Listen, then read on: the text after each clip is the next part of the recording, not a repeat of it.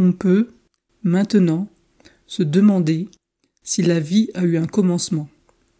Selon le Bouddha, un commencement au courant vital des êtres vivants est inconcevable. Celui qui croit que la vie a été créée par Dieu sera surpris par cette réponse.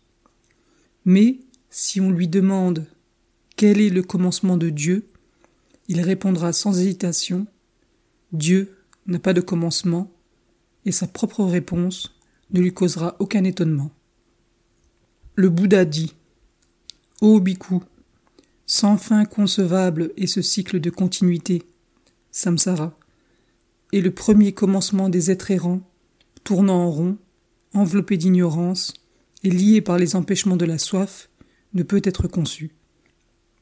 Et rappelant encore que l'ignorance est la cause principale de la continuité, de la vie, le Bouddha déclare Le premier commencement de l'ignorance n'est pas perceptible de manière qu'on puisse postuler qu'il n'y a eu pas d'ignorance au-delà d'un certain point défini.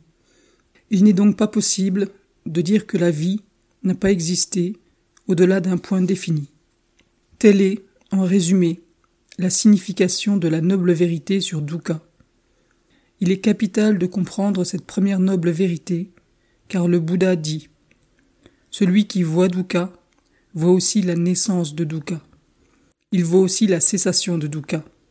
Et il voit aussi le sentier qui conduit à la cessation de Dukkha.